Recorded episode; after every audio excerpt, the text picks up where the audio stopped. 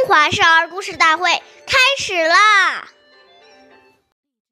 陆豫长即屈一长无言，退功利，岁月易流失，故事易流传。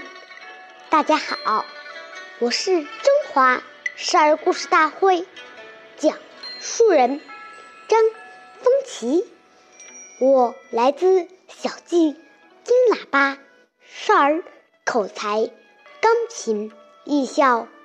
今天我给大家讲的故事是《张良进吕》第二十集。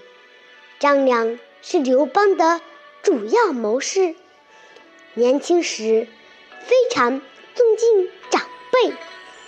有一天，他在一座桥上散步，看见一位白发老人坐在桥头上。见张良走过来，故意把脚上的草鞋甩到桥下，然后对张良说：“小伙子，把我鞋捡起来。”张良。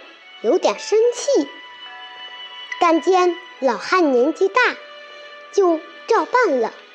但老汉并没有用手接鞋，而是把脚伸过去。张良默默地给老人家穿上鞋子。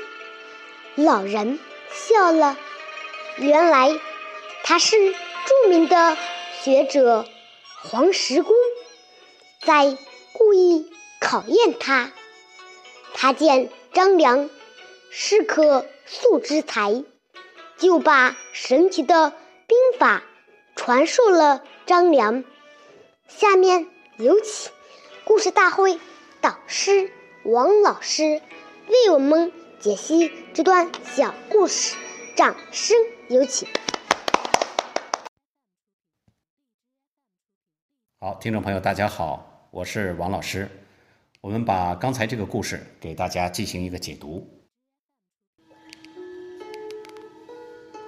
这一段故事告诉我们，如果我们见到长辈还慢吞吞、大摇大摆的走上去，这种形象就已经充满了傲慢。